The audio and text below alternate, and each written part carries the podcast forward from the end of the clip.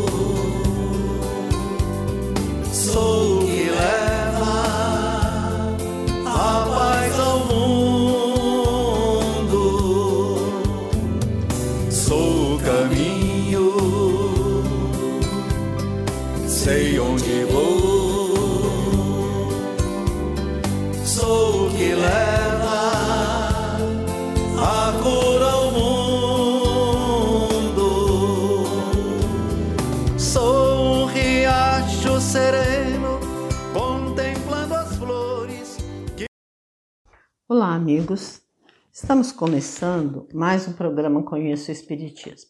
Esse programa é produzido pela equipe do Departamento de Estudos Sistematizados da USE Intermunicipal de Ribeirão Preto e hoje será apresentado por mim, Maria Amélia de Souza Nunes.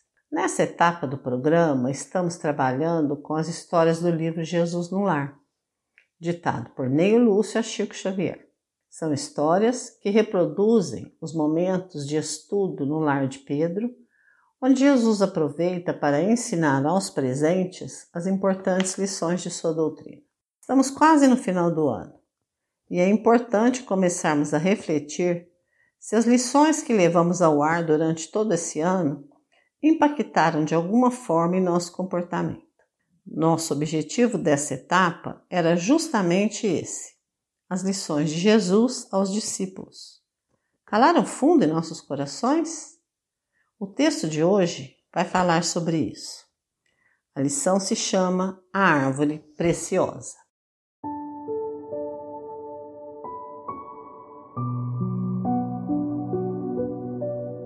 Salientando o Senhor que a construção do reino divino seria obra de união fraternal entre todos os homens de boa vontade, o velho Zebedeu, que amava profundamente os apólogos do Cristo, pediu-lhe alguma narrativa simbólica através da qual a compreensão se fizesse mais clara entre todos. Jesus, benévolo como sempre, sorriu e contou. Viviam os homens em permanentes conflitos, acompanhados de miséria, perturbação e sofrimento, quando o Pai compadecido lhes enviou um mensageiro, portador de sublimes sementes da árvore da felicidade e da paz. Desceu o anjo com um régio presente, congregando os homens para a entrega festiva, explicou-lhes que o vegetal glorioso produziria flores de luz e frutos de ouro no futuro, apagando todas as dissensões, mas reclamava cuidados especiais para fortalecer-se. Em Germinando, era imprescindível a colaboração de todos nos cuidados excepcionais do amor e da vigilância.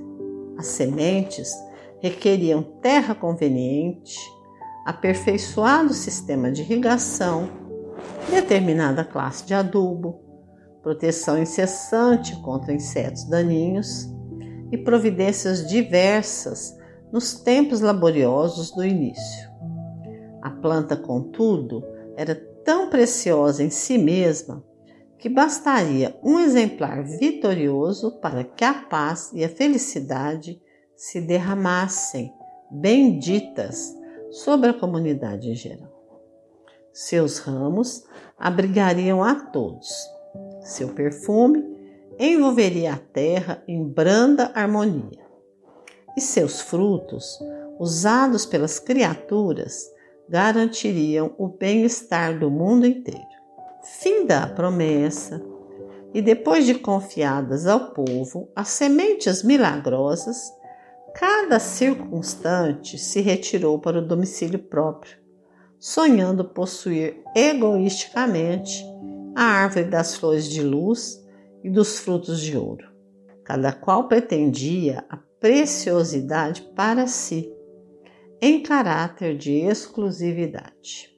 Para isso, correram-se apaixonadamente nas terras que dominavam, experimentando a sementeira e suspirando pela posse pessoal e absoluta de semelhante tesouro, simplesmente por vaidade do coração. A árvore, todavia, a fim de viver, reclamava concurso fraterno total e os atritos ruinosos continuaram. As sementes, pela natureza divina que as caracterizava, não se perderam. Entretanto, se alguns cultivadores possuíam água, não possuíam adubo, e os que tinham adubo não dispunham de água farta. Quem detinha recursos para defender-se contra os vermes não encontrava acesso à gleba conveniente e quem se havia apoderado do melhor solo não contava com possibilidades de vigilância.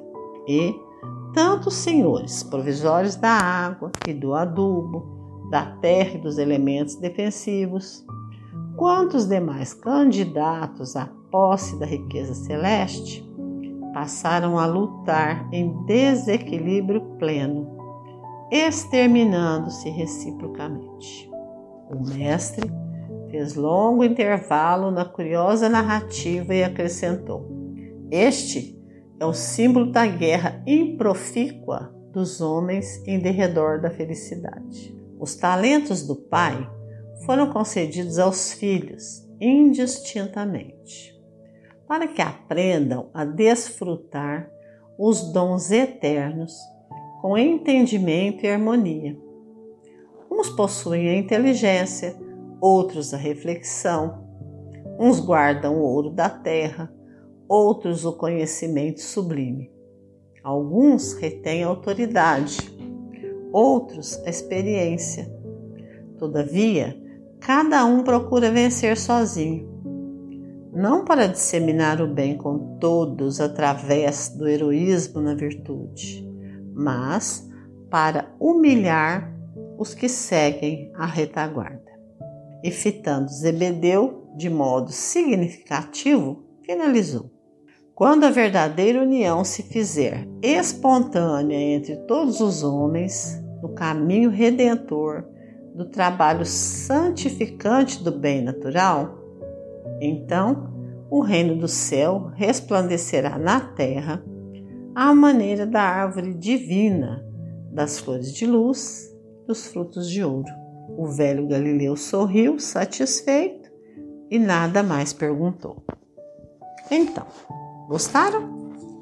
Vamos pensar juntos?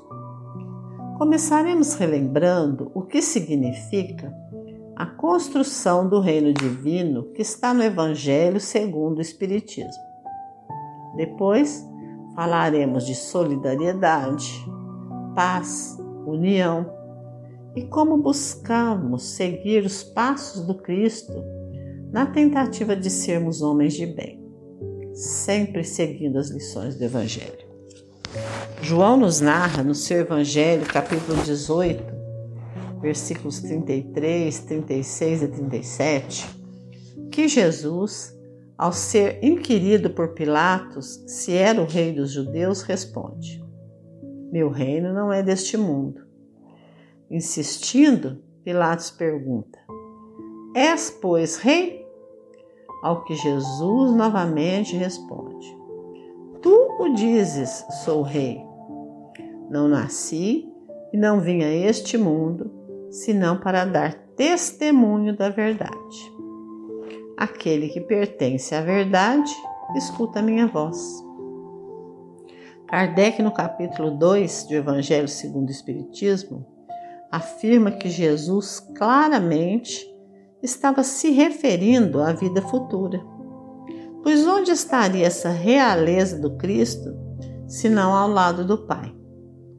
Com o Espiritismo, fica claro que estamos no mundo para evoluir e buscar a perfeição, o mais próximo possível de Deus. Jamais seremos deuses, mas temos que buscar a perfeição possível. Essa busca pela perfeição constitui a edificação do reino de Deus em nós, ou seja, nos aperfeiçoar, eliminando ponto a ponto nossas imperfeições e construir um mundo solidário e fraterno, onde as diferenças serão apenas as inerentes ao momento evolutivo de cada um. Fique conosco voltamos já para continuar a nossa conversa.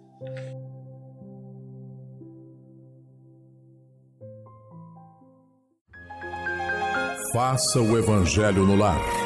O lar é a primeira e mais valiosa escola da vida.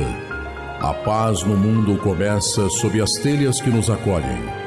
Viver em equilíbrio dentro de nossa casa é o primeiro e mais seguro passo para a harmonia entre as nações fortaleça os laços de fraternidade, realizando o Evangelho no lar frequentemente. Escolha um dia e horário da semana mais adequados e estude as benesses que Jesus nos legou. Aperte ainda mais os laços de união e amor entre os familiares. Converse olhando nos olhos. Fale do amor de Jesus pela humanidade. Aprenda a distribuir sorrisos. Faça do seu lar um ambiente acolhedor, equilibrado e feliz. Faça o Evangelho no lar.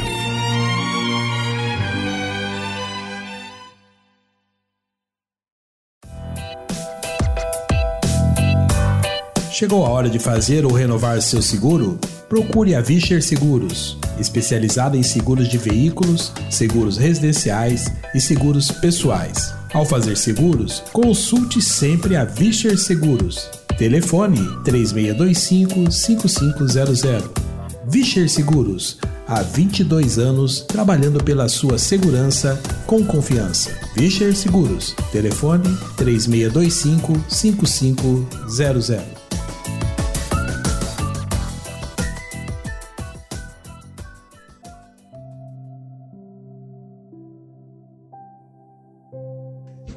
Olá, e aqui estamos para refletir juntos. É fácil essa tarefa de construir esse reino em nós? Com certeza não. Mas é por isso que a doutrina espírita, o consolador prometido por Jesus, nos trouxe as explicações sobre reencarnação, o exemplo maior de justiça divina. Pois, sem voltar ao corpo físico, tantas vezes quantas forem necessárias para o nosso progresso, como iríamos evoluir? A possibilidade de vida futura nos traz uma fé inabalável na chance de termos esse mundo onde os homens, já moralmente evoluídos, serão capazes de construir um mundo melhor. A doutrina espírita ainda nos mostra que os mundos também evoluem conforme a evolução humana, que mesmo as catástrofes são elementos alavancadores do progresso. Após uma tempestade, um furacão, uma nevasca, um tsunami ou até uma guerra, ressurge um solo fértil, novas descobertas científicas, novos medicamentos e, acima de tudo, um processo de solidariedade. Grupos se organizam para ajudar os envolvidos no sofrimento. Nesse mesmo capítulo, temos o depoimento do espírito de uma rainha, dizendo-nos claramente que as riquezas necessárias para conseguir um lugar no reino divino são abnegação, humildade, caridade, benevolência.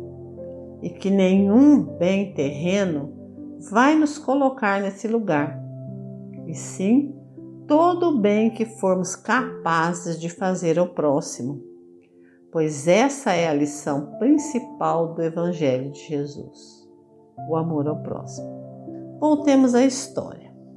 O que fizeram as pessoas que receberam as sementes da árvore que traria paz e felicidade? Fim da promessa, e depois de confiadas ao povo as sementes milagrosas, cada uma das pessoas se retirou para o domicílio próprio, sonhando possuir egoisticamente a árvore das flores de luz e dos frutos de ouro cada qual pretendia a preciosidade para si em caráter de exclusividade. Para isso, cerraram-se apaixonadamente nas terras que dominavam, experimentando a sementeira e suspirando pela posse pessoal e absoluta de semelhante tesouro, simplesmente por vaidade do coração agiram vaidosamente, com egoísmo, querendo possuir tudo só para si. Deu certo? Não, pois a árvore, todavia, a fim de viver, reclamava concurso fraterno total. E os atritos ruinosos continuaram. Passaram a lutar em desequilíbrio pleno, exterminando-se reciprocamente. Então, estamos vendo claramente porque os homens não conseguem trabalhar fraternalmente. Preferem o egoísmo, a intolerância, a vaidade e não buscam o trabalho conjunto. Os ideais verdadeiramente cristãos não penetraram ainda o coração humano na medida desejada. E é isso que Jesus diz no final da história, quando ele diz: quando a verdadeira união se fizer espontânea entre todos os homens no caminho redentor do trabalho santificante do bem natural, então o reino do céu esplanderá na terra à maneira da árvore divina, das flores de luz e dos frutos de ouro. Como eu disse no começo do programa, hoje vamos pensar um pouco mais se estamos aproveitando bem as lições que temos ouvido. Em pesquisa recente, 89% da população brasileira afirma ter uma religião. Desses, 84% se dizem cristãos, incluindo aí os espíritas. Mas, se observarmos o comportamento geral da população, não vemos uma nação que pratica os princípios genuinamente cristãos. Não temos uma sociedade humana e benevolente ainda vemos uma nação doente do ponto de vista ético e moral. É preciso avançar. Precisamos de cidadãos comprometidos com a prática do bem, com a prosperidade da população, a preservação do meio ambiente. Infelizmente, notamos falhas em todas as áreas. Podemos concluir que as religiões não estão ajudando a melhorar o comportamento dos homens.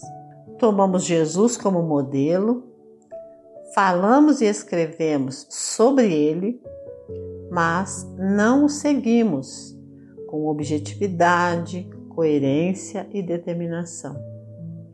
Sabemos que não é tarefa fácil a proposta de Jesus é desafiadora para aqueles que querem iluminar-se. Jesus nos convida a ações concretas e coerentes. Devemos mostrar em nossas ações cotidianas que o Cristo vive em nós. Jesus continua nos pedindo mudanças reais em nossos comportamentos, mas estamos ainda parados. Cada existência é uma oportunidade única a nosso favor para praticar o que já aprendemos. Isso demanda iniciativa, boa vontade, esforço individual e coletivo para aperfeiçoar as instituições e banir as diferenças que provocam as misérias. Temos que ter em mente que a modificação do planeta passa pelas nossas atitudes, pela nossa mudança interior. O momento atual é muito importante para que aproveitemos a oportunidade de agir para o bem comum, fazer brilhar a nossa luz e, como Paulo, poder afirmar que o Cristo vive em cada um de nós para que possamos ser verdadeiramente cristãos, temos no Evangelho uma lição muito linda intitulada O Homem de Bem. Falaremos disso no próximo bloco. Já voltamos.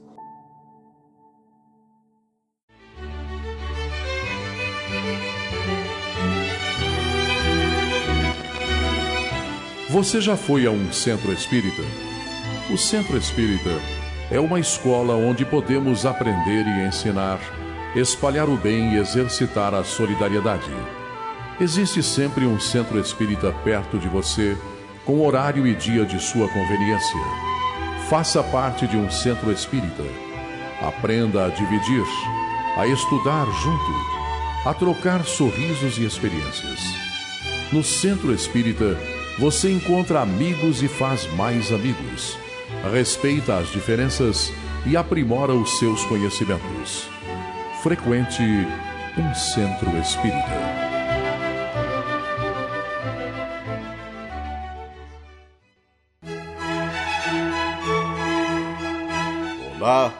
Livraria Verdade e Luz reabriu. Nosso endereço: Rua General Osório 658, Praça Carlos Gomes, em Ribeirão Preto. Horário de atendimento: das 9 às 13 e das 14 às 16 horas. Atendemos também pelo WhatsApp 16 9 2000 3870 com delivery. Enviamos os livros para você. Consulte a taxa de entrega. Use Ribeirão mais perto de você.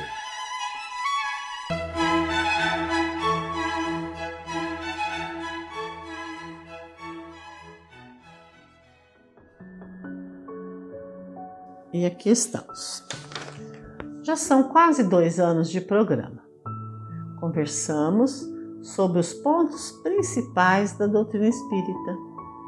Depois, conversamos sobre tópicos importantes para o nosso progresso moral e, consequentemente, nosso progresso espiritual.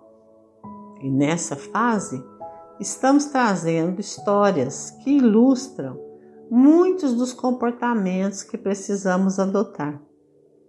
Como dissemos no começo, independente do quanto já aprofundamos o nosso conhecimento espírita, se ele não tocar nosso coração, não produzirá mudanças. Kardec, em um artigo da Revista Espírita de outubro de 1861, Após visitar grupos espíritas em cidades francesas, escreveu que a força do espiritismo tinha duas bases. A primeira é tornar felizes as pessoas que o conhecem, compreendem e praticam. E a outra é que a doutrina não repousa na cabeça de um único homem, porque isso facilmente a derrubaria. Ficaremos com a primeira.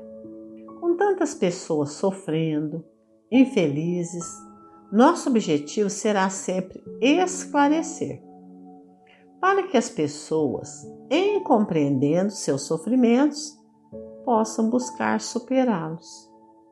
Portanto, conhecer é essencial. estudar com dedicação, esforço, metodologia e disciplina. As casas espíritas oferecem oportunidades de palestras e cursos em grupo, pois estudar em grupo favorece a aprendizagem, uns ajudando os outros. Emmanuel, na apresentação do livro Estude Viva, psicografia de Chico Xavier e Valdo Vieira, comenta que efetivamente não alcançaremos a libertação verdadeira sem abolir o cativeiro da ignorância no reino do Espírito. Quem aspire a entesourar os valores da própria emancipação íntima à frente do universo, deve e precisa estudar. Na apresentação do mesmo livro, André Luiz acrescenta: estudar para aprender, aprender para trabalhar, trabalhar para servir mais. A conquista do saber, portanto, é o primeiro passo para transformar nossa vida. Entretanto, passada a empolgação pelos novos conhecimentos, é preciso compreendê-los. A essência desse aprendizado está contida nas obras básicas. Devemos buscar sempre uma casa espírita que se adeque às nossas necessidades para estudá-las. E por último, mas não menos importante, praticar. Vivenciar os ensinamentos conhecidos e compreendidos ficamos com as sábias palavras de Kardec em O Evangelho segundo o Espiritismo, capítulo 17, itens 3 e 4, onde ele ressalta que o verdadeiro espírita e o verdadeiro cristão são equivalentes, pois se identificam pelas qualidades do homem de bem. Reconhece-se o verdadeiro espírita pela sua transformação moral e pelos esforços que faz para dominar as suas más inclinações. Chegamos então ao ponto principal da nossa conversa. Essa conquista demanda tempo e dedicação. Sempre que possível, devemos ter a coragem de fazer uma autoanálise para constatar se estamos vivenciando os ensinamentos do Cristo. Conhecer, compreender e praticar. Atitudes que devem ser constantes em nossa vida para alcançarmos a felicidade, a paz e fazer o melhor ao nosso alcance pelo próximo. Vamos recordar o que o Evangelho segundo o Espiritismo nos traz sobre as qualidades do homem de bem. O homem de bem é o que pratica a lei de justiça, amor e caridade na sua maior pureza. Tem fé no futuro, ama o próximo, fica feliz por ajudar, é bom, é humano, é benevolente, respeita a todos, sem distinção não é maledicente, não é vaidoso, nem orgulhoso e procura sempre se autoanalisar para se corrigir. Com certeza, essas são algumas das qualidades, mas já são o suficiente para nos fazer refletir sobre nossa necessidade de mudar para progredir. E aí, vocês devem estar se perguntando: o que isso tem a ver com a nossa história? Voltemos a ela. O Mestre conclui dizendo: quando a verdadeira união se fizer espontânea entre todos os homens, no caminho redentor do trabalho santificante do bem natural, então o reino do céu resplandecerá na terra, à maneira da árvore divina, das flores de luz e dos frutos de ouro. Esse é o objetivo do programa Conheça o Espiritismo. trazer a informação de forma clara, sempre a partir das obras básicas organizadas por Kardec. Ajudar a todos a compreender as lições através de exemplos do Evangelho. Convidar a cada um dos ouvintes a praticar as boas atitudes para atingir o progresso. E assim, ao progredir, faremos brilhar o reino de Deus em nós. Vamos finalizar com uma bela oração de Emmanuel. Senhor Jesus, em teu amor infinito, concede-nos a tua paz. Ensina-nos a viver e a servir em paz. Conserva-nos os corações no caminho da paz. Auxilia-nos a compreender-nos uns aos outros no clima da paz. Senhor, em tua misericórdia, abençoe-nos com a tua paz agora e sempre. Assim seja. Esse foi o programa de hoje. Para apresentá-lo, usei o Evangelho segundo o Espiritismo, alguns artigos da Revista Internacional do Espiritismo, Revista Espírita de outubro de 1861, a introdução do livro Estude Viva, por Emmanuel e André Luiz, psicografia de Chico Xavier e Valdo Vieira. Se você quiser ouvir esse ou outros programas, basta acessar os podcasts através do seu aplicativo favorito. Se quiser entrar em contato conosco, use o e-mail esd@usesp.org.br. Espero que tenham gostado. Até a próxima oportunidade.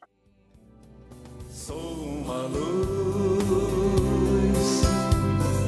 Sou amor, sou o que leva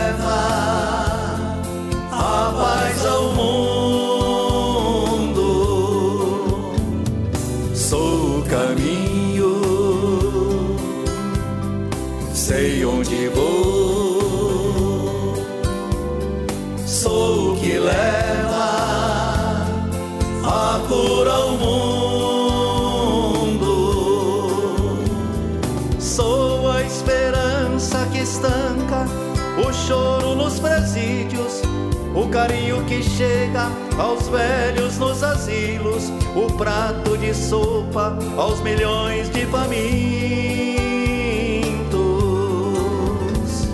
Sou o que tira a pedra em seu coração, o remédio da dor num peito em erosão, o destino do homem é ser livre e bondoso.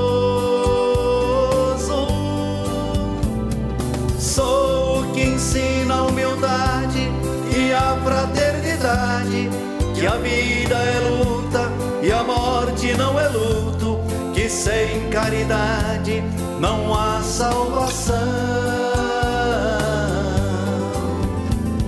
Sou que te vela e revela que a vida não para que segue em outros mundos ou de novo na Terra a evolução da humanidade.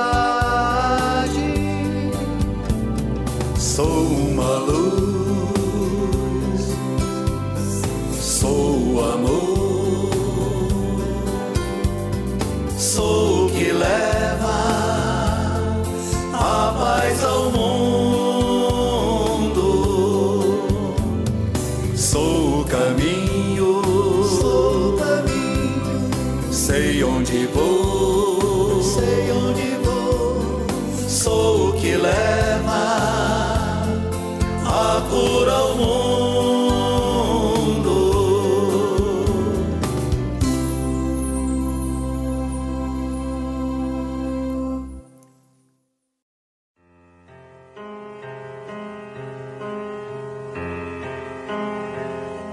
Você acompanhou pela web Rádio Verdade Luz mais um programa de estudos e divulgação da doutrina espírita. Fique ligado na nossa programação.